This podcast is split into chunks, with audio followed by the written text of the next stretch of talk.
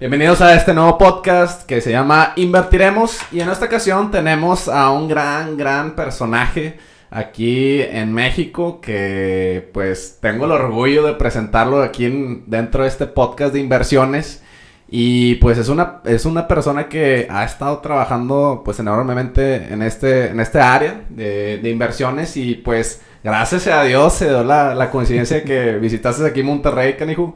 Y pues me da mucho gusto que, que, estés aquí en el programa.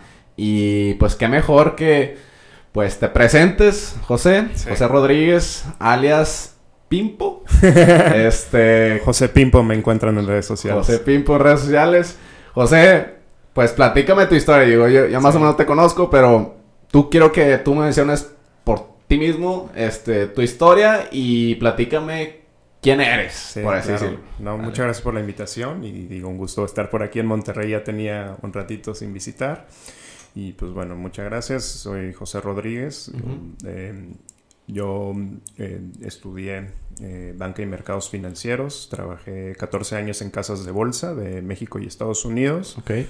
Y en, muy temprano, en, 2011, un amigo me habla de esta cosa llamada... ¿Eres de Ciudad de México? Bitcoin, sí, soy de Ciudad de México. Me habla de esta cosa llamada Bitcoin, cuando pues, aún no hay nada de lo que conocemos el día de hoy. Para empezar, ninguna de las mil criptomonedas, tokens, shitcoins y todo lo que existe. O sea, era, era puro Bitcoin y clones de Bitcoin como Litecoin, Dogecoin, etc. Ah, no es cierto, en esa época todavía no eso fue cuando lo conocí. Cuando lo conocí solo era Bitcoin y curiosamente no había... ¿Qué, qué, año estamos hablando? 2011. 2011. Y es ahí lo, único que empezó. No, no, no, no. Fue un amigo que no está en la industria y, y, después me empezó a platicar de esto y me dijo, hey, tú lo vas a entender y te va a gustar y no sé qué, bla, bla. Pero pues no había nada de infraestructura. No hay lo que hoy conocemos como carteras no había sitios de intercambio, apenas comenzaba Mt. Gox, que fue en su momento, digamos que el monopolio a nivel mundial de, sitios de intercambio. Estaba Silk Road. Y yo lo que le decía a este amigo es... Pero no había nada en México. No, en México no, había absolutamente nada. bien atrasados. no, nada, nada, nada. Y digo, en el mundo en, en, ese momento, te digo que apenas empezaban muchas, este plataformas. Eh, plataformas, ¿no? Y yo le digo, bueno, o sea, se me hace un experimento tecnológico y financiero, social muy interesante. Yo a mí siempre me han gustado también los, los videojuegos como los MMORPGs y, y de ese tipo donde puedes interactuar y donde, pues, por ejemplo, hay una economía. Había visto, por ejemplo, que había intercambio contra la moneda de Second Life. Linden Dollar contra Bitcoin. Fue de los primeros este, pares que hubo antes, incluso creo que de dólar. Entonces, Linden Dollar de Second Life se podía intercambiar, pero pues era básicamente todo lo que existía. Y le digo, bueno, ¿qué más puedes hacer con esta cosa? Me dice, no, pues te puedes meter a Silk Road y comprar. Bueno, Silk Road, para los que no conocen, fue. Pero eh, todas esas plataformas están en Estados Unidos o están basadas en otras partes del mundo, güey. Eh, Mount Gox estaba en Japón. O sea, literalmente eh, está muy, muy reciente todo. Silk Road de Estados Unidos, que, pues bueno, un poco de la historia de Silk Road fue muy famoso en su momento y fue el caso de uso más importante para Bitcoin. No fue muy bien visto porque era un mercado libre, absolutamente libre, en el que incluso podías comprar cosas que son ilegales. Entonces, entre ellos, mi amigo me dice, este, yo le digo, bueno, realmente, ¿para qué puedes usar esto? Me dice, por ejemplo, te metes aquí a Silk Road y compras, compras drogas. Digo, ok, vivimos en Ciudad de México. Tú vives en la Condesa, que es como la zona hippie, ah. hipster, donde pues, te puedes encontrar en la esquina a alguien este, que, te, que te venda eso o que fume sin que tengas que usar esta complejidad, ¿no? O sea, ¿qué, ¿qué, más lo puede hacer? Me dice, no, pues por ahora no se puede hacer nada. Entonces, 2011, pues digo, nada más lo vi ahí de lejos. 2012 ya empecé a investigar más. Empezaron este, a, a surgir ¿Ya de vuelta aquí, ¿Ya estás de vuelta aquí en, en México? Eh, sí, o sea, yo, yo... Ahí tenías trabajo. Sí, trabajaba en Ciudad de México. Este, en, esa época trabajaba todavía en una casa de bolsa. Este, y en 2012 empecé a ver que ya empezaban a surgir las empresas y los primeros angel investors y empecé a ver cómo se desarrollaba. Empezaron los clones de Bitcoin, Litecoin, Dogecoin, y una que en su momento fue innovadora que se llama Peercoin, que fue de las primeras este, proof of stake que existió. Pero realmente había 10 criptomonedas y el market cap era ni un millón, o sea, era que nada, y el 99% era Bitcoin, ¿no? Dentro de esa casa de valores, ¿ya se hablaba de las criptomonedas o todavía estaba...? No, yo era el Ah, único era, o sea, loco que, que- estaba ajá, ahí. Este, en, en 2012, nada. En 2013 ya decido, o sea, ya, ya no estaba tan contento en donde estaba ahí en la casa de bolsa y esto ya me empecé a ver que era el futuro. Y eh, una de las razones también por las que me subí fue, por ejemplo, Barry Silbert. Barry Silbert es el dueño de, de DCG, que es el fondo de inversión más grande a nivel mundial que invierte en diferentes empresas, entre ellas, pues, digo, afortunadamente en Bitso. Pero antes de eso, él venía de también de bolsas de valores y de casas de bolsa. Tenía, tenía, este, tenía su empresa llamada Second Market, que vendió a, a Nasdaq, que es la bolsa de Estados Unidos. Y acababa de hacer el IPO de Twitter, Facebook, impulsarlo. O sea, acaba de tener lo más exitoso en su carrera, le vendió la empresa Nasdaq, etcétera, y renuncia. Y se va all in en Bitcoin. Y, do- y- pero, ¿dónde lo conociste, güey? O Yo no lo conocí ah, lo- a él personalmente hasta después. Yo lo conocí porque había aplicado alguna vez a Second Market, a su empresa de valores. o sea, su casa es, es una bolsa de valores privadas. De ahí lo conocí y pues, pues, yo dije, pues a ver, estás listando de las empresas más grandes y de los IPOs más, o sea, que han hecho más ruido. O sea, es Claro. el momento más grande de su carrera y renuncia y se va y dice, no, yo a partir de hoy voy a crear eh, GBTC, Ok. voy a crear DCG y voy a ser el inversionista más grande.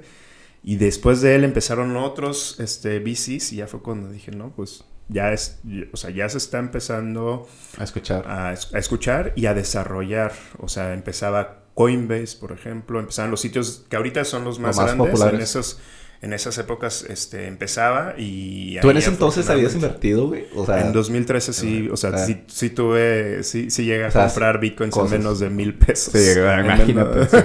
He escuchado O sea, historias de que dices, a la 50, madre, güey. Ya, y, es, y es algo, o sea, chistoso. O sea, luego, Ah. lo, o sea, si les decía, no, pues compraba 50 bitcoins.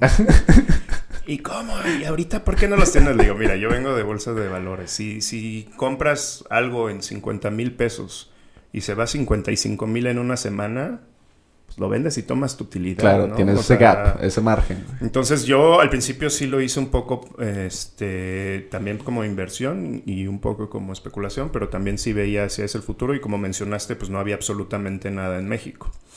Entonces eh, lo que yo hice fue ver en qué lugares del mundo ya había algunos emprendimientos e inversionistas y entre la lista me topo Argentina. Fíjate. Entonces ahí en 2013... Fueron los eh, primeros en, en Sudamérica. eh, eran los más grandes y los más activos. En y también este, ya tenían algunas empresas y emprendimientos por allá. Entonces, eh, en 2013 empezamos un grupo de Bitcoin México, que por ahí también sigue todavía. Y yo me metí a los grupos de Facebook de, De esos que Bitcoin pones- Argentina. De esos que pones ahí Bitcoin México y se, se juntan salen 20 mil. personas. Y no, en ese momento en México había mil personas en el grupo Ah. y en Argentina ya había más de 10 mil. O sea, ahí ya estaban las pláticas, ya estaba el emprendimiento, ya estaba haciendo todo, etcétera. Entonces contacto ahí a los que eh, crearon la BitConf, la conferencia latinoamericana de Bitcoin, y que son este eh, Franco Amati, Rodolfo Andragnes y este Dieguito, Diego Gutiérrez. Ok. Y todo por internet, todo por, por O sea, Facebook. Te lo chateabas a los, a los Ajá, y, y ya les dije, oigan, este, yo, yo lo que quiero es ir a conocer Argentina y quiero invertir. Entonces agarré todos mis ahorros, inversión, mi, mi, mi bono y Ya todo te, lo que sali- tenía. ya te había salido de, la "Vamos". bolsa de. No, seguía ahí, seguía ahí adentro. Entonces, este, ya estaba yendo a eventos, a los pocos que había de Bitcoin también. O Bien. sea, fue, fui al primer Texas Bitcoin Conference, por ejemplo, que ahí estaba, por ejemplo, Vitalik Buterin apenas pichando y levantando capital para Ethereum. Este, y allá en, en, en Texas conozco a Tony Galippi, que es el CEO de BitPay, que en su momento fue el procesador de pagos más grande de, Bitcoin. Y, y me dice, y ya empezamos a platicar y, y le dije, oye, este, voy a ir a Argentina. Vi que ustedes están abriendo ya. Me dice, sí, acabamos de contratar una persona en Argentina. Ten, este es su nombre, todo. Ve, conócelo, platíquenlo y vean cómo pueden hacer este, crecer eh, todo esto, ¿no?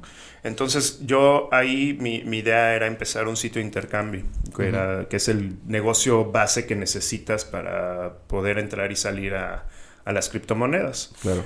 Entonces, ahí, eh, pues me fui a Buenos Aires este, en, bueno, en, Argentina ya tenían desarrollado plataformas. Ya, de hecho, así empiezo yo y así llego a Bitso. Eh, cuando me voy a Argentina de aventura, me voy casi dos semanas y les pido que por favor me hagan cita con todo el mundo que tiene algún emprendimiento, interés o que está buscando inversión muy amable lo hicieron. Entre, este, por ejemplo, Franco me siguió para todas partes. Este, Rodolfo me hizo este, un buen de citas, o sea, muy amablemente, y ahí fui conociendo. Conocí, por ejemplo, a este Sebastián de Ripio Bit Pagos cuando apenas empezaba. Este, conocí a, Alberto este, Vega, que en su momento fue el director de, de BitPay allá en Argentina. Y allá ya había ya estaba más como 10 empresas, ya había un, este, ya estaba un, ya había un Bitcoin Embassy, ya había un lugar físico donde había cowork, o sea, ya estaba más desarrollado.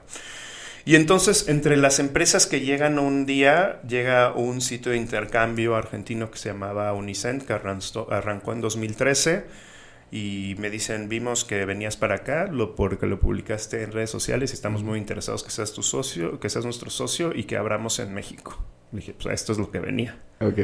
Y, este, y después de pasar todas esas, esas, esas semanas, todos cerramos el deal, abrimos, este, abrimos aquí en México. Okay. El objetivo, como todos, era ser el, el primero y todo el mundo estaba anunciando que era el primero y pues se me adelanta Bitso y abre en abril del 2014. Ok. Yo hablo unos tres meses después y este, y al principio, pues yo era, éramos competencia. Claro. ¿Cómo se llamaba anteriormente, güey? Eh, Unicent. Unicent. Y eh, la otra es Bits. Ok. Y este. Y, bien curioso, porque en esos momentos algo que también estaba sucediendo es cuando empezaron los primeros comunicados de bancos centrales en 2014. Entre ellos, el más importante que como que todos los bancos centrales se pusieron de acuerdo eran los riesgos que existía para que no entraras a esto. Es, lo que quería llegar a todo esto, O sea, qué tan complicado es, a comparación de Argentina, güey, a, México, güey. Qué tan complicadas son las barreras para establecer una empresa y pues de ese tipo, de tipo eh, de criptomoneda. Ah, muy complicado. ahorita ya no tanto porque ya, o sea, ahorita ya la barrera de entrada ya es diferente. O sea, la barrera de entrada ya es más capital, regulación. O sea, es como si, ahorita ya es como si armaras un banco, una casa de bolsa. Pero anteriormente, pues Número uno, todo esto estaba ligado al lavado de dinero y era la imagen que todos tenían. Y la noticia más grande y el caso uso más grande era Silk Road, que era este sitio de intercambio de cosas ilegales. Y acababan de meterle a la cárcel al creador y le dieron cadena perpetua. Entonces, Bitcoin en ese momento para todo el mundo era Silk Road, lavado de dinero. Silk Road, lavado Tiene una mala imagen, claramente. Incluso en, en, la casa de bolsa que tienes que llenar ahí de que, en qué inviertes y, si eres accionista de alguna empresa, etcétera. Cuando ponía eso, hasta me mandaron a las áreas de investigación y de inteligencia para ver si realmente no estaba utilizando las plataformas para leer. Es que totalmente nuevo, güey. Nadie sabía. De hecho, el, el CEO de Coinbase dice que casi todos sus empleados son abogados, güey. O sea, casi el 90% de, de la plataforma de, de Coinbase son abogados, porque tienen que lidiar día a día con ese tipo de problemas. Digo, no sé cómo estuvo, güey. Ahorita ya no hay tanta ni desinformación y ya también hay más interés ni, ni tanta resistencia para la mayoría de los reguladores y mucho también tiene que ver pues que le han entrado porque pues al final de cuentas pues digo fuera de, que ha sido una de las mejores inversiones de esta década, también es algo inevitable que se va a seguir incorporando no solo a los sistemas financieros, sino en general al, Internet. Entonces, en, cuando estábamos abriendo, eh, yo le empecé a escribir a Banco de México por estas advertencias que existían. Y cuando estaba justamente en Argentina, un día ahí cenando, etcétera, me hablan por teléfono, ¿no? Y me dicen, este, la, la, doctora Martínez quiere hablar con usted, este, y quiere que venga a Banco de México para que esté, para que hable de lo que está haciendo y de lo que se trata Pero yo dije, bueno, no, no puedo porque ahorita estoy en Buenos Aires, pero regreso la próxima semana. Siguiendo trabajando con Unicent. Sí, y todavía seguía en la casa de bolsa. Y entonces eh, empiezo a tener esta comunicación con Banco de México y hacemos la primera reunión con Banco de México e invito, o sea, a los que digo eran mi competencia, porque al final de cuentas yo lo que vi en Casa de Bolsa es, aunque seas competencia, eres un gremio y puedes hacer asociaciones y puedes empujar todo como industria. O sea, sí, en negocio vas a estar compitiendo. En negocio, órale, es competencia y clientes y comisiones y todo lo que sea. Pero como industria y como gremio, o sea, sí puedes empujar todo. Y yo decía, esto es tan chiquito, o sea, en esa época apenas rebasábamos cada quien los mil usuarios, o sea, nada. Y Bitcoin, o sea, operabas 5 a 10 Bitcoins al día cuando Bitcoin valía mil pesos, dos mil pesos. O sea, no, no era una empresa rentable ni, ni, en ese momento se, se veía que, que fuera. Entonces, eh, ahí invité, por ejemplo, a, en esa época había otra plataforma llamada MexBT de Gabriel Mirón, que fue conmigo. Bitso, a Pablo. Pablo tal vez dije, invítame. Y yo, no, eres mi competencia. y ya, nada, o sea, de broma. Y sí, también lo invité y dije, o sea, yo quiero que, o sea, aunque somos Digamos que las plataformas fuertes de México lo que existía, lo poco que existía. Lo que poco que existía, están ahí en esa junta con el Banco de México. Y, y, los que conocía, otro fue este Luis Daniel Beltrán, que este, que pues bueno, él está más por la parte de tecnología, que era de los pocos que yo sabía que también estaba metido en esto. Y otro era el alguien de Guadalajara que se llamaba, que se llama César Gaitán, que fue de los primeros como mineros que empezó a, hacer cosas, etc. Entonces vamos con, con Banco de México y tenemos ahí la primera reunión para empezar todas estas pláticas y que no nos prohibieran las plataformas, porque algo que sí nos sucedió, por ejemplo, en Argentina es que el Banco Central envió una notificación a todos los bancos para que nos cerraran las cuentas bancarias. De, de México. De Argentina. Okay. Matas el negocio. Digo, por ahí eh, todavía está la nota en Coindesk de una entrevista que di en 2014 de cuando nos cerraron las cuentas bancarias. O sea, el negocio sí iba despegando. Nos matan las cuentas bancarias y solo se puede, en efectivo, estilo aquí en México, depósito en Oxxo, pues matas el negocio. O sea, volumen menos 95% y los bancos nos mandan las cartas del Banco Central diciendo tenemos que cerrarle las cuentas. Entonces yo no quería que eso sucediera en México y por eso empecé a hablar con los con los reguladores y a juntarnos. Entonces... ¿Qué tan complicado es que hacer una cita con un regulador, güey? O sea, sabiendo que pues eh, estás creando o, ya estabas metido en el ambiente, güey. No, no, no, yo, yo, yo, o sea, yo sí llegué y empecé a escribir. Porque más de que tocar un mail, güey, y listo, no, güey, ¿sabes? Hay, hay, hay, algunos medios de contacto, de comunicación. También empecé a buscar a las personas directamente y, a escribirles. O sea, yo lo que no quería era que hubiera estas prohibiciones en México. Este, no, es fácil y menos ahora porque todo el mundo está, está buscando, pero pues yo no me di por vencido hasta que obtuve esa junta y, y pues afortunadamente pues nunca ha sido prohibido aquí en México Bitcoin. Y luego, ¿cómo fue el traspaso, güey? Después de, de esa junta se empieza a abrir el mercado de criptomonedas aquí en México, empieza a ser mucho más accesible, por así decirlo.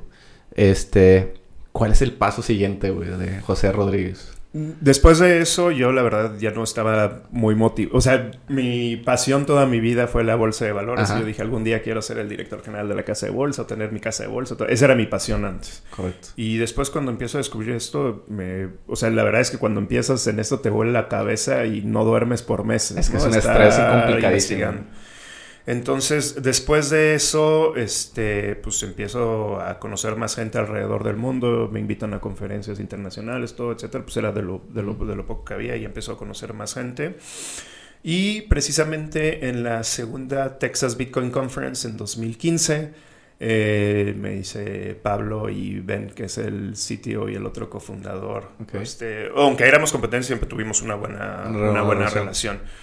Y estábamos y me dice, te, invitamos a cenar y a tomar, vamos a platicar, órale. Y me dice Pablo, este, me gusta mucho lo que hacen, me gusta mucho como su plataforma, me gusta mucho eso, no sé qué, bla, bla, así como, pues, o sea, digo, pues a mí también, o sea, es mi competencia y todo, pero pues también lo están haciendo bien. Okay. Y me, me empiezan a decir, mm, estamos compitiendo por los mismos clientes. Estamos compitiendo por el mismo mercado. Estamos compitiendo por los mismos inversionistas. Estamos compitiendo, o sea, por los mismos Era proveedores. Ahora, ¿tenía diferencias entre una y otra en ese momento de que diferentes comisiones o había diferentes tipos de... Pues en esa época no había comisiones. O sea, lo que querías eran captar clientes. Y no, no... Como era muy nuevo, todavía no había tanto potencial. Sí, o sea, y te digo nuevamente, o sea, se operaban 10 bitcoins, o sea, se operaban de 10 mil a 50 mil pesos. ¿Cuánta comisión le puedes sacar a eso? O sea, si cobras el 1% de 50 mil son 500 pesos. O sea, esos 500 pesos no le van a hacer No la nada, diferencia no era nada a en ese negocio. O sea, y, y- y sabíamos desde el principio pues, que no iba a ser rentable. Ajá. Entonces, este, pues ya, o sea, empezamos a platicar todo y ya dice Pablo, a ver,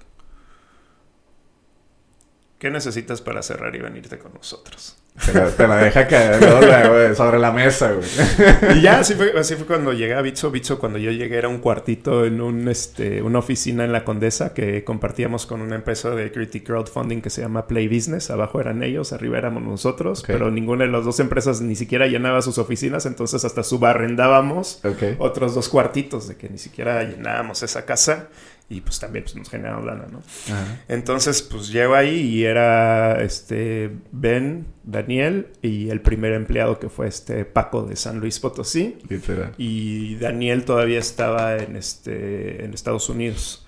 Este, y eso era todo Bitso.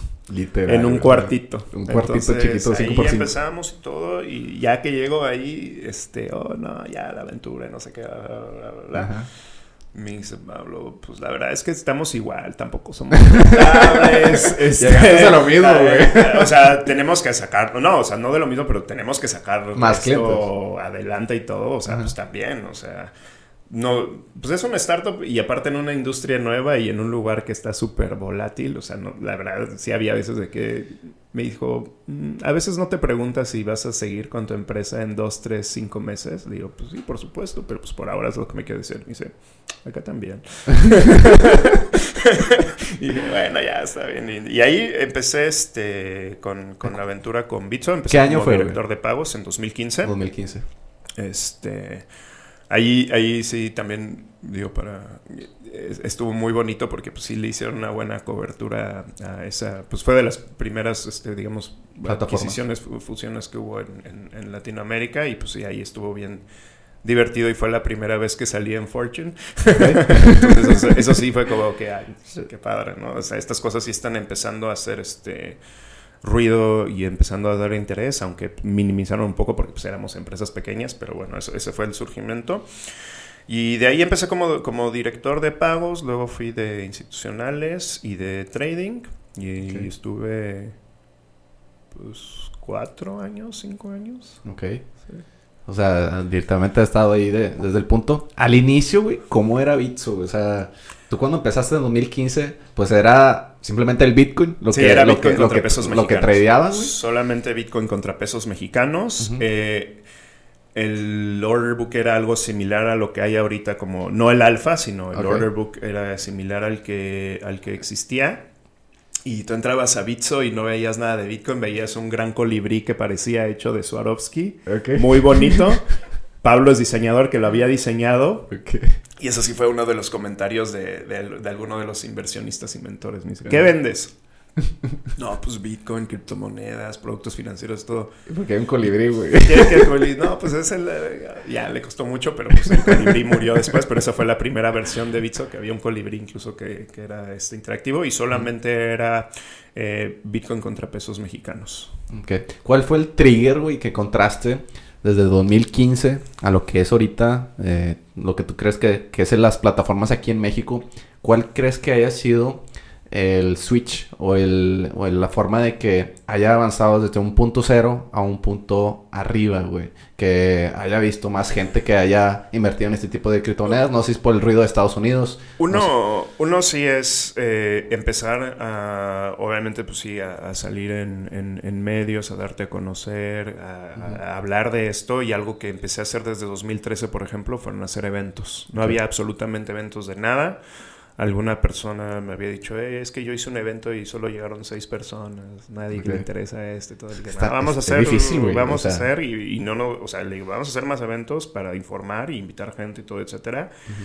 Y el primer meetup que hice serio de Bitcoin aquí en México en 2015, ahí fue con este David Noriega de Comic Castle, que ahora se llama este Fantástico. Que es la- bueno, la tienda de cómics más grande de aquí de México. Él también es de los primeros que conozco que le entró a Bitcoin eh, con Gabriel y con, con, este César en ese momento. Entonces empecé a hacer este, eventos para informar y para que la gente fuera, conviviera, viera lo que se está haciendo e invitar a la gente que yo sabía que estaba haciendo estas cosas.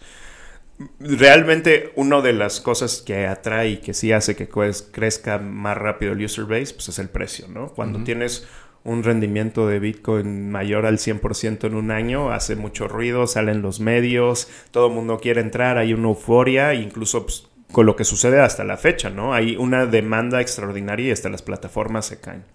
Entonces, es, eso era lo que sucedía cuando subía el precio y por el contrario, ¿no? Cuando bajaba el precio 20, 30, 50%, ya se murió Bitcoin. desde esa época, ¿no? Cayó más de 20%, ya está muerto, subió más de 20%, la mejor inversión del mundo. Entonces, sí mucho tiene que ver este el precio para atraer gente. O sea, por ejemplo, ahorita está sucediendo algo similar a lo que sucedió en 2017, lo que vi en 2013, que pues sube mucho el precio y ya hasta entra gente que ni siquiera le interesa nada y dice, ¿quieres duplicar tu dinero? Aquí, Aquí está. mételo. Y pues no, digo, también así es algo de riesgo y es algo volátil y pues yo, yo mucho les digo que este, mucha gente que está entrando me dice, nah, ya no es posible que Bitcoin baje. No, digo, yo he visto caídas de 80% comparado. De la noche a la mañana, güey. Y es ¿Cuál es tu punto de vista, o sea, eh, en, la persona de José, cuál es tu punto de vista en esto de criptomonedas? O sea, hay mucha, obviamente hay mucha crítica, como hay gente que también está a favor. Este, ¿cuál, cuál crees que tú crees que sea la mejor definición, por así decirlo? O sea, el que le invierta en algo que todavía totalmente no es físico, que no es, que no lo tienes, por así decirlo, en tus manos, que es algo virtual, es algo complicado de explicar a la gente y que no mucho de, la, de los inversionistas pasados, de, de los antiguos, no logra comprender, ¿sabes? Sí, no, y más bien hay una resistencia ahí por algo desconocido, pero la realidad es que la mayoría de tu dinero, tus valores, incluso si compras acciones, todo es electrónico. No, nadie compra acciones para tener un título físico. Si tienes que pagar con efectivo, normalmente pues es algo torpe y es algo que no quieres. O sea, la mayoría del dinero es electrónico. La mayoría del dinero es un registro en algún banco, en alguna casa de bolsa, en algún banco central, etcétera, y es digital. Y pues bueno, ahorita con celular, fintechs y todo, pues ahí es donde puedes hacerlo, ¿no? Entonces, más, más que tener el reto de que no es físico el dinero, sino digital, es entender por qué esta cosa no puede ser falsificada, porque esta cosa no ha, sido el único dinero que no ha podido ser corrompido ni editado su, base de datos y porque esta cosa sigue teniendo valor y tiene esta demanda y, y, se está haciendo esto.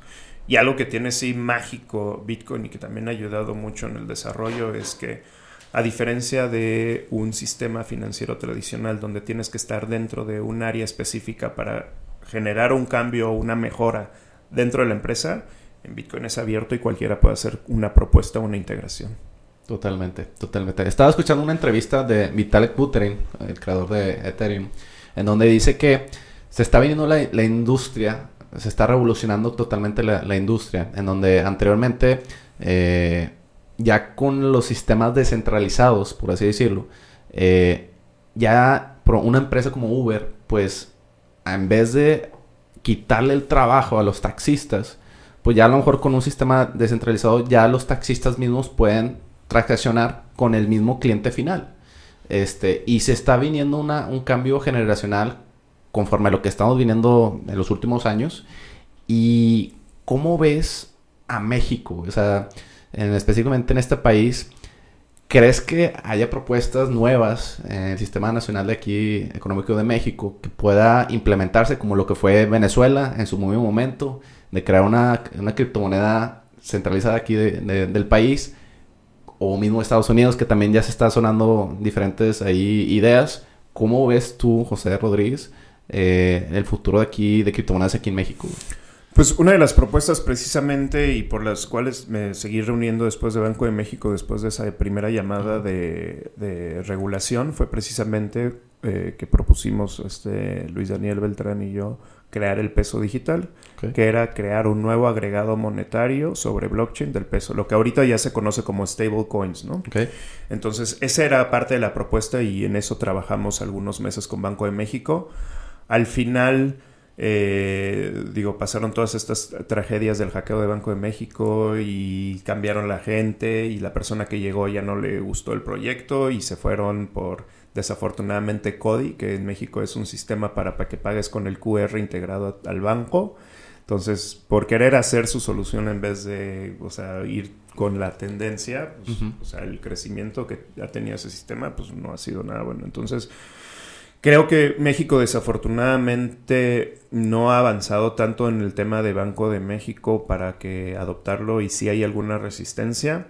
Eh, otras áreas de regulación sí han sido más abiertas, o sea, parte de eso fue pues, la ley FinTech. La ley FinTech fue un trabajo que igual empezamos desde 2015 con la Asociación FinTech México y es el, objetivo de eso era hacer el lobbying con el gobierno para lograr lo que ahora son las autorizaciones FinTech.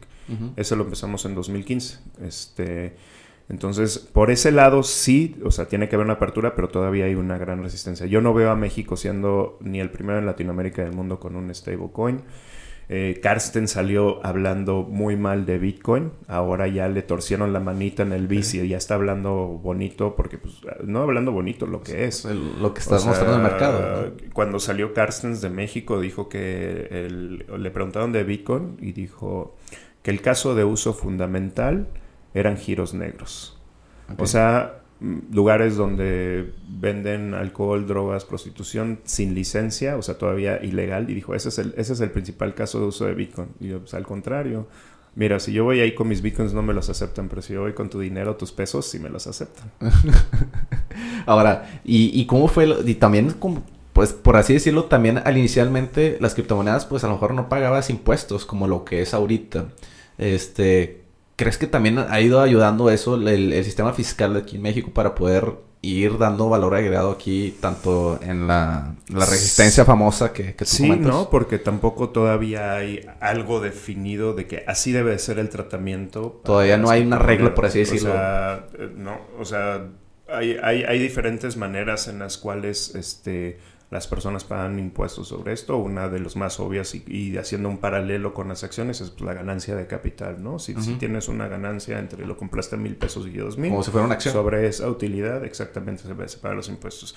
Más que ayudar eso, quita un poco el miedo cuando vas poniendo estas, este, estas regulaciones y por lo menos vas poniendo el camino, ¿no? Lo, lo, peor que puedes hacer es estar en un área negra o gris donde no sabes si en algún momento, porque ahí en de un día para otro te puedes volver en algo ilegal. Entonces, pues matan tu negocio. Entonces, este, pues digo, si tienes que estar este, viendo de qué manera pues hacer todos estos para ir trabajando también con los reguladores. No, y también ver de una forma de ganar, ganar, que también el sistema regulatorio de aquí de México pues se sienta de cierta forma interesado junto con, con, las mismas plataformas, ¿no? Yo, yo, creo que por el otro lado algo innegable y que pues sí es una tendencia a nivel mundial, no solo en, en, Bitcoin y criptomonedas, sino en fintech, es que sobre todo en los países donde hay este subdesarrollo en sistemas financieros e inclusión financiera, como en los casos de México, Latinoamérica, África, algunos países asiáticos, etcétera, es eh, una por un lado sí por supuesto las criptomonedas por el otro lado fintech. Entonces qué es lo que esto hace pues reactiva y crea nuevos canales para hacer más dinámica la, economía y le das acceso a quien normalmente no lo tendría.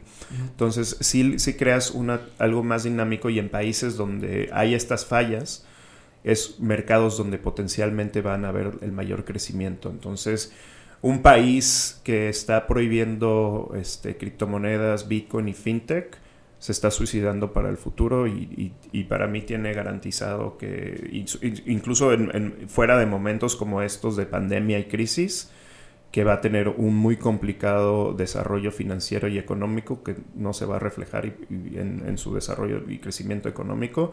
Por el otro parte, las, las empresas y, los reguladores y los países que han hecho esta apertura, al contrario, ¿no? Empiezas a tener un, número, un, un crecimiento exponencial en cuanto a las personas que se están uniendo. O sea, es más, verlo como un aliado que como una competencia, ponerles esta resistencia. No, también se vio también, eh, de hecho creo que en la burbuja de 2017 y 2018, que países asiáticos empezaron a, poner regulaciones y el mismo precio del Bitcoin se fue, le fue impactando directamente, viendo las, las, las trabas.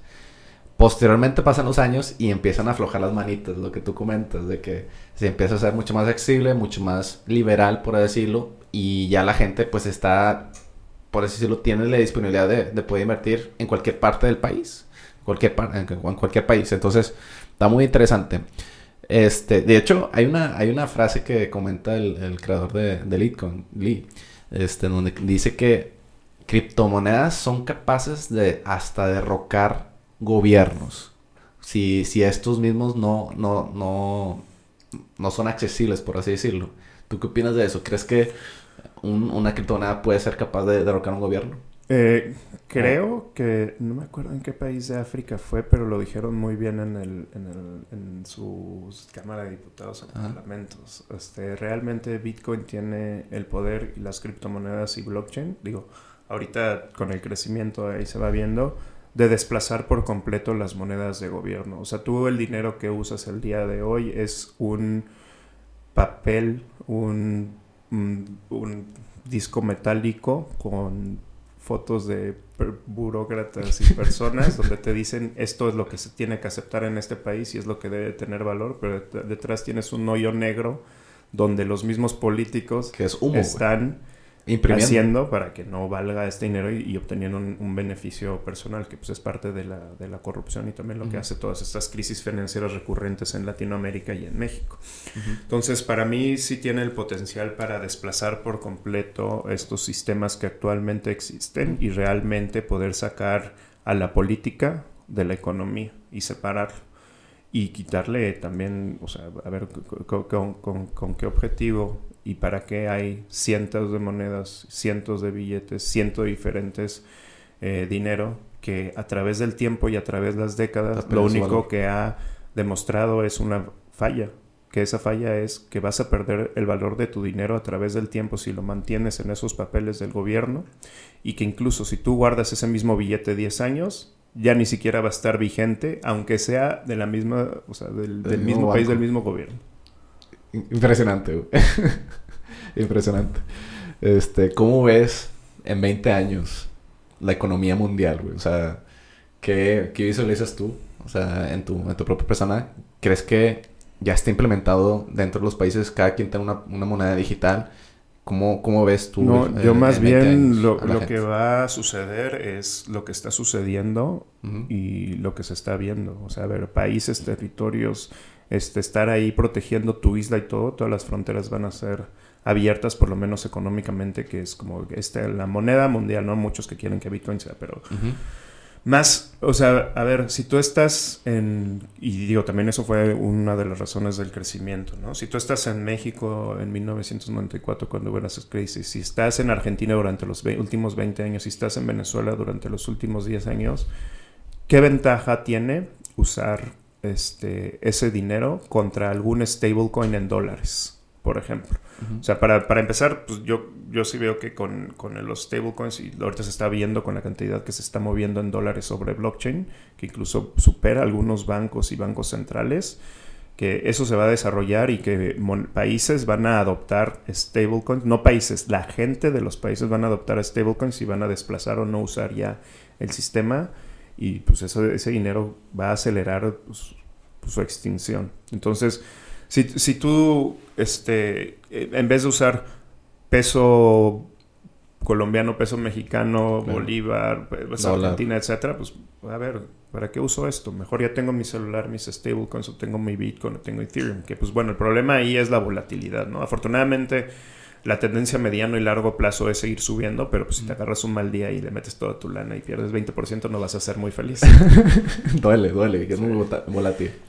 ¿Crees que la, implementación de un mundo virtual o un mundo real sea, sea mucho más corta, mucho más eh, ya puesta en 20 años? O sea, ¿crees que ya esté, ya tú puedas comprar unas papitas, güey, en la tiendita de la esquina? sea, y digo, ahorita lo estamos viendo y pues también es un nuevo emprendimiento que he estado haciendo durante estas últimas este, semanas y meses, que es precisamente mundos virtuales y lo que ahora se conoce como NFT, Non-Fungible Tokens, que es eh, poder meter, digamos, en la tecnología de Bitcoin, que en este caso la mayoría la verdad es que está en Ethereum, eh, empaquetar información audiovisual o una imagen junto con la criptomoneda y convertirla en un token.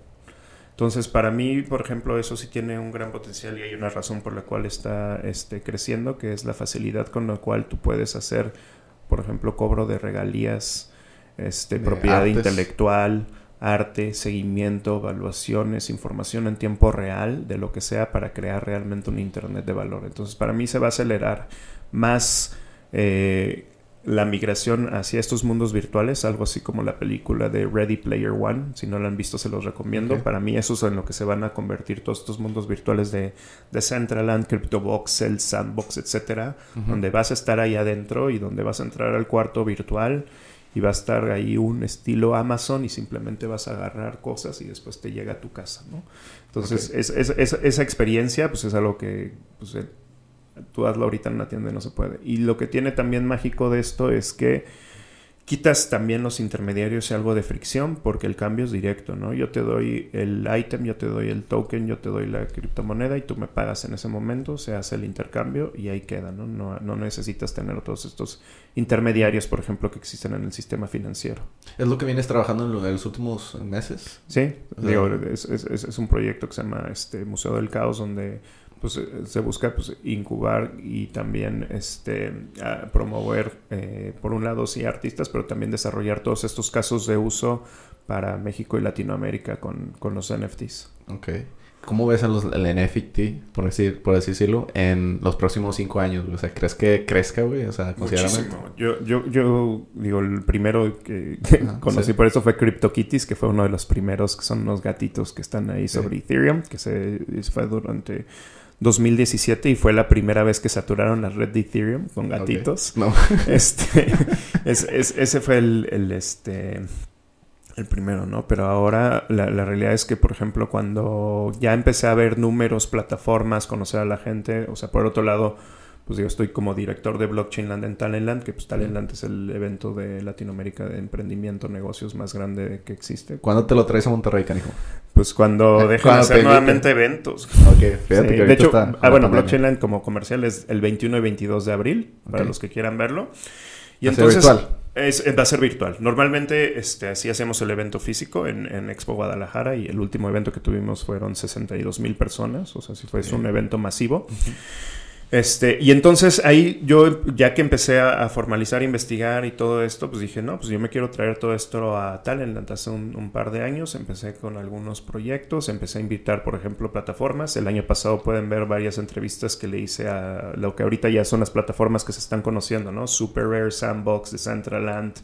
Todos ellos, eh, por ahí le pueden buscar este, algunas entrevistas también este, para que vean cómo comenzó esto. En esa época, entre todas las plataformas, hace más de un año vendían 100 mil dólares. Ahorita solo NBA Top Shot ya vendió más de 300 millones de dólares. Entonces sí fue también un crecimiento exponencial. Sí veo también una oportunidad, eh, sobre todo para las, marcas más posicionadas y que tienen eh, propiedad intelectual, este, que ahí puedan hacer crecer eh, todo esto y acelerar esta este, migración y sobre todo pues todas las ventajas que tiene. ¿Crees que lo, lo intentas implementar aquí en México o a nivel global ese tipo de... pues realmente, lo, o sea, a ver, la, implementación, digamos, es aquí porque aquí estamos, pero pues no hay un lugar físico, o sea, todo esto está hecho en blockchain y en sistemas y web, etcétera, entonces pues realmente no necesitas ni un país ni un lugar físico y es más ni esta ni una empresa ni una cuenta bancaria, todo lo puedes operar, por ejemplo, sobre Ethereum. Ok.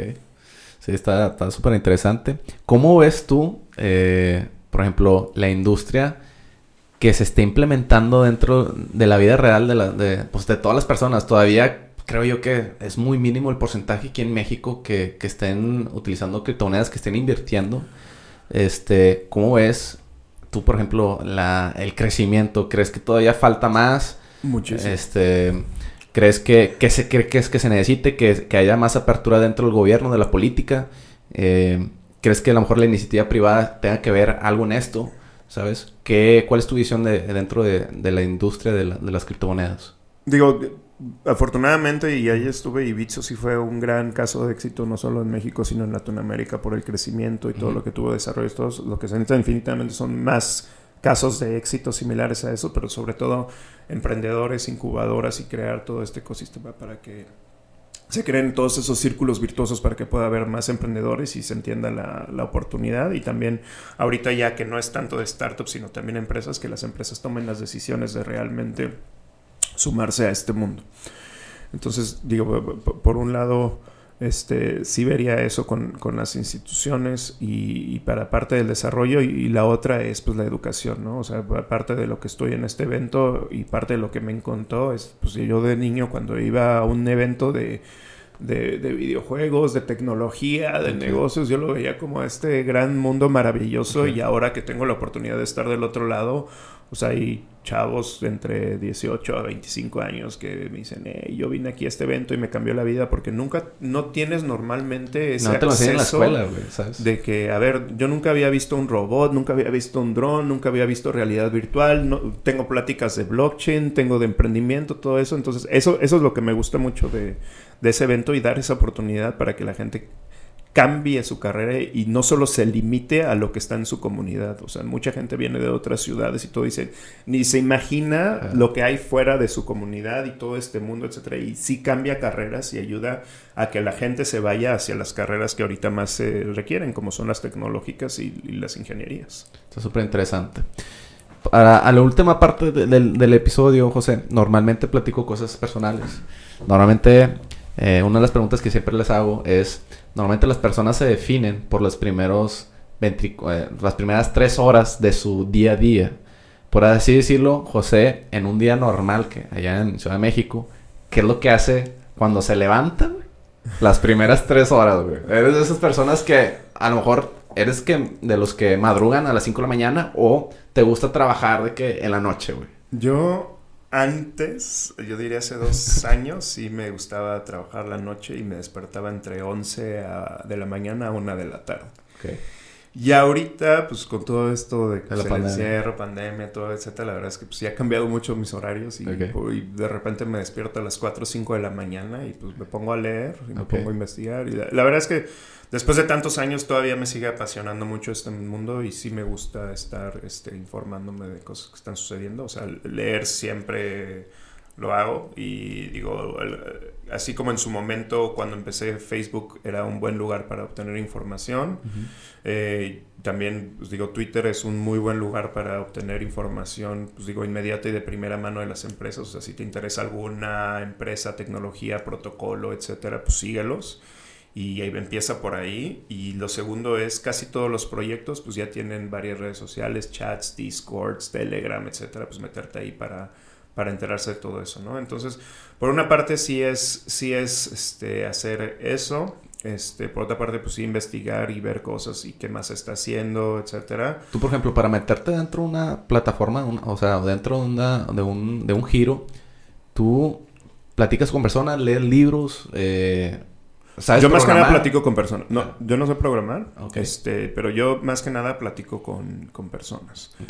Entonces, yo, por ejemplo, cuando iba a las conferencias, más que entrar a las conferencias y estar bien todo, mejor me voy a cenar, me voy a comer, me voy a platicar y todo, etcétera. Y pues ahí es, para mí es, eso es de lo, de lo más valioso, ¿no? La otra, pues sí, también es este, pues estar respondiendo mensajes y mensajes y mensajes, y mensajes, algunos de de trabajo, otros personales, otros de negocios, otras oportunidades, todo, etcétera, Entonces, estar viendo este, todo eso. Em, digo, también intento hacer algo, algo de, ejercicio. Sí, sí, Porque, pues, sí, también... Es con ya, todo este, con los kilos. Encierro, a mí, a mí me pasó del, del otro lado. O sea, he, he, bajado algo de peso y he bajado algo de músculo. Entonces, también estar haciendo eso.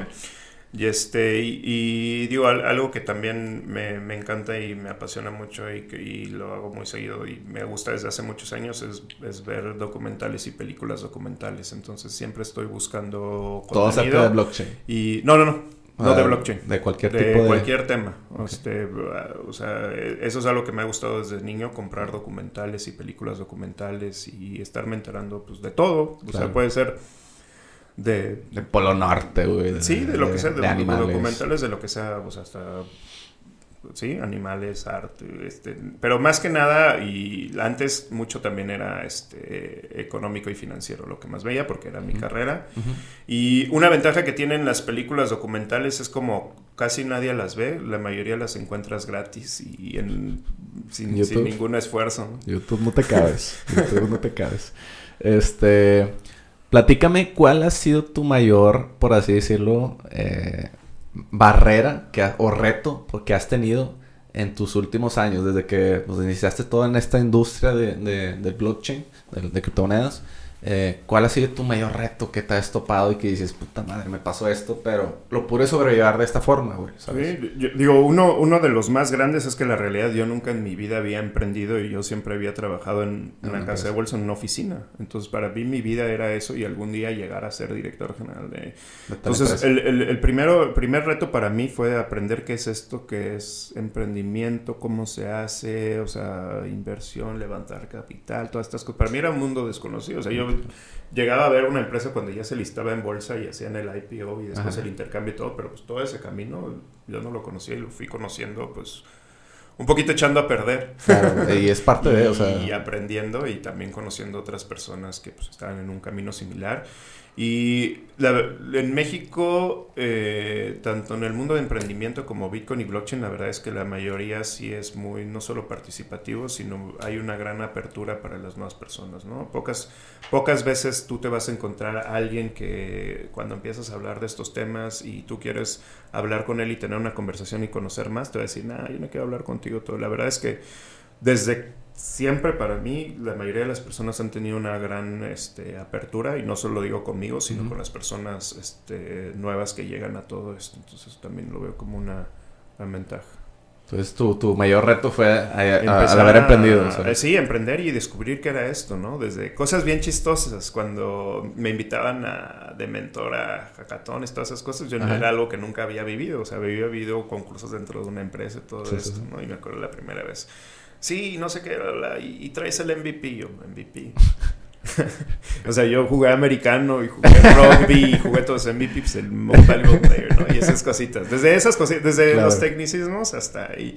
Y bueno, no es, no es algo tampoco complicado. Y afortunadamente también del otro lado, pues hay, hay muchos, muchos libros de emprendimiento, muchas películas, mucha gente, biografías, gente que ha contado cómo lo ha hecho, todo, etcétera. Entonces, eso más conocer a algunas personas, pues me ha ayudado, pero pues yo, yo diría que todavía, aunque ya pasaron unos añitos, yo no soy un, un experto en, Claro. en todo eso. Y, y siempre van a haber problemas. Sí. Mencióname si has tenido un mentor, una persona que te ha apoyado en tu carrera de emprendimiento, te has, te has enfocado con alguien de, para poder salir sobre adelante y en qué te ayudó esa persona, ¿sabes? Un mentor en específico que yo diga con esta persona es el que me ha ayudado a desarrollar mi carrera, no. Más bien hablo con muchas personas. Eh, hablo con muchas De diferentes personas partes, de diferentes de partes finanzas, del mundo y de diferentes perfiles, etcétera, ¿no? Entonces, más que un mentor es luego estas pláticas donde, pues sí, una parte es como amigo, la amistad y cómo ha estado, bla, bla, bla. Luego Ok. sí es cosas de, de negocio, etcétera. Y tener técnico. estos, estos intercambios. Y, y también tener algunos intercambios de, de ambas partes completamente desinteresado, ¿no? O sea, de cómo te ayudo y cómo te apoyo como, Claro. como un amigo. Entonces eso para mí ha sido de lo... Lo más, lo que te ha llegado mucho para, para tener Sí, un y conocimiento. no, mucho más no mentor. Aunque sí he tenido gente muy valiosa que ya ha recorrido los caminos que yo he hecho durante muchos años y Ujú. sí he conocido gente muy interesante en este, en este camino y sí he obtenido conversaciones muy enriquecedoras y también buenos tips y cosas pues, de la experiencia. O sea, como yo ahorita si me pusieran con alguien que está empezando a emprender, probablemente encuentre valioso algunas cosas y alguna de mi trayectoria que he hecho. Entonces, sí, alguien así que yo diga, él fue, ¿no? Pero sí, varias personas a los cuales sí aprecio mucho y pues a muchos todavía, este, pues sigo teniendo conversaciones seguidas con ellos. Súper bien, José. ¿Por qué Pimpo, güey? O sea, ¿por qué te dicen, este, veo, o sea, en tu Twitter, güey, en todos lados, güey? Este, Pimpo, Pimpo, La- la Pimpo. No sé si por rebande, güey. o- Es un nombre eh, Artístico. que me puso un primo cuando tenía como 14, 15 años. Y después de eso me hice mi primer mail y luego me seguí y todo el Ah, mundo lo me dice, suena el bien. mail, güey, ¿sabes? Sí, mi, mi hotmail ese, y luego así cosas, etcétera, y ya, este, y ya, fue, fue una tontería, fue, fue un, este... Pero de tanto que se te quedó, güey, Y ¿sabes? ya, o sea, y pues, nada, o sea, ya dije, pues bueno, también cuando abrí mi Twitter, pues, ¿qué, qué, qué me pongo en Ya, pues. Está bien, carijo. Una de las, la última parte del podcast, normalmente le hago una pregunta al invitado que te dejó el invitado pasado, güey, ¿sabes? Ok. El invitado pasado fue Mauricio Coronado y la pregunta que te dejó fue ¿qué es lo que te, tiene más agradecido en la vida, güey? O sea, ¿qué es lo que estás más agradecido en la vida este, que te haya dejado? Y pues mencioname qué, qué, qué, qué es lo que te hace más... La, la, la, aventura de estar vivo. O sea, mañana puedes no estar aquí y en algún momento todos nos vamos a estar aquí. Y pues la aventura de estar vivo y de poder convivir y conocer todas estas cosas y experiencias y también poder sumar este incluso las personas que ya no están por eso también me gustan mucho las películas y documentales porque pues es como si volviera a estar vivo y poder revivir todas las experiencias de todas estas personas ¿no? entonces para mí eso y que pues aunque luego no estás consciente de eso la verdad es que no tienes garantizado estar aquí pues una de lo más evidente es lo que ha sucedido este último año en pandemia no que mucha gente que quizás si no hubiera sucedido esto no hubiera muerto estuviera aquí entonces para mí eso y o sea, para mí sí ya que pones a analizar la vida, es casi mágico todo lo que sucede. Súper bien, güey. ¿Qué pregunta le dejarías al siguiente invitado? esa, es la, esa es la gran pregunta. Puede ser de cualquier tema, güey. O sea, lo que se te ocurra. Puede ser de videojuegos o hasta de inversiones o lo que tú quieras, güey. Normalmente siempre se tarda, güey. Yo creo que muchas veces también es, es este hablar de lo, lo, lo, lo, bueno, lo bonito y todo, pero también hay, hay momentos en la vida que son muy difíciles. O sea, por ejemplo, a mí en algún momento, pues sí, he tenido momentos en los que he estado muy enojado en la, con la vida, deprimido y todo. Yo, o sea, y hay gente que realmente cuando llega a esos momentos es un punto sin salida, que es cuando la gente decide, pues, quitarse la vida. Entonces yo, yo para él eh, le diría cuál ha sido ese punto en el que incluso has perdido toda esperanza y de que, que has querido ya no estar aquí Ajá. y por qué si sigues aquí, qué es lo que te haría que siguieras mucho tiempo más. O sea, pero déjame, déjame la fácil, güey. O sea, ¿cómo le diría al siguiente invitado esa pregunta? O sea, ¿qué razones te tienen vivo ¿Qué razón te tiene vivo y cómo has... No, no me refiero a un fracaso empresarial, no, sino algo personal que realmente tú digas esto... Hay, hay, hay, veces que tú ya te sientes completamente derrotado y que ya no quieres absolutamente nada. Y incluso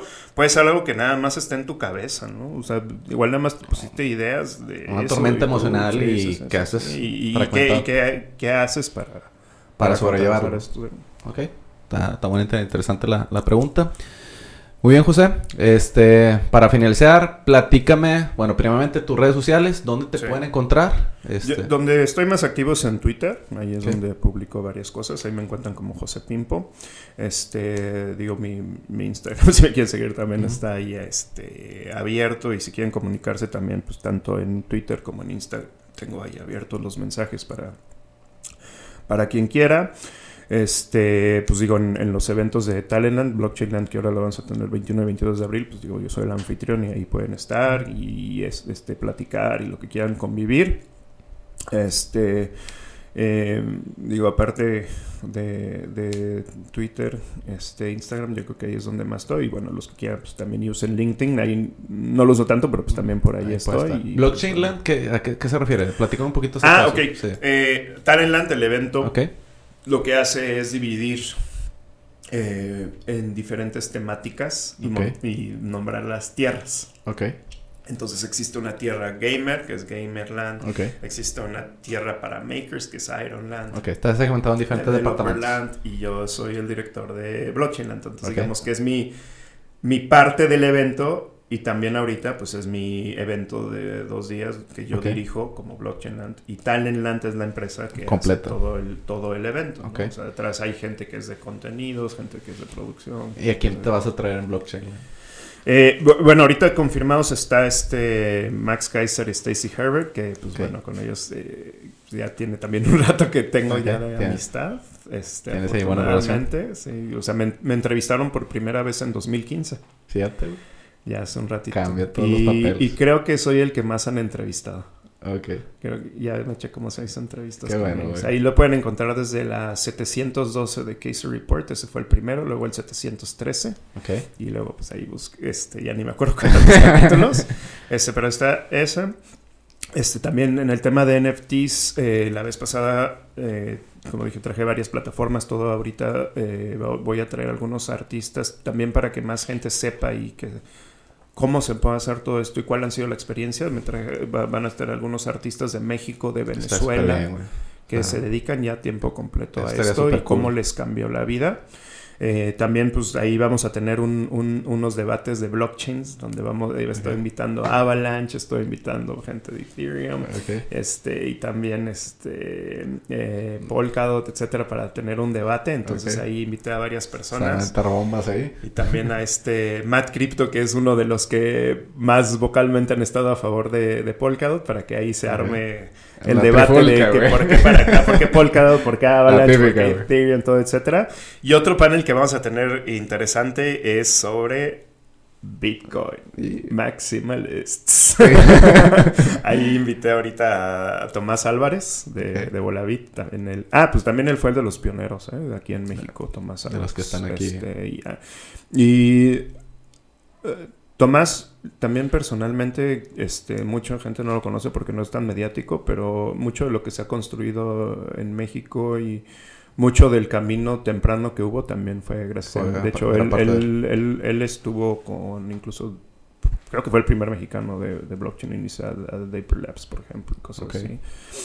Este, y, y- y, pues gente que realmente sí cree que Bitcoin es lo único que debería de, de Existir.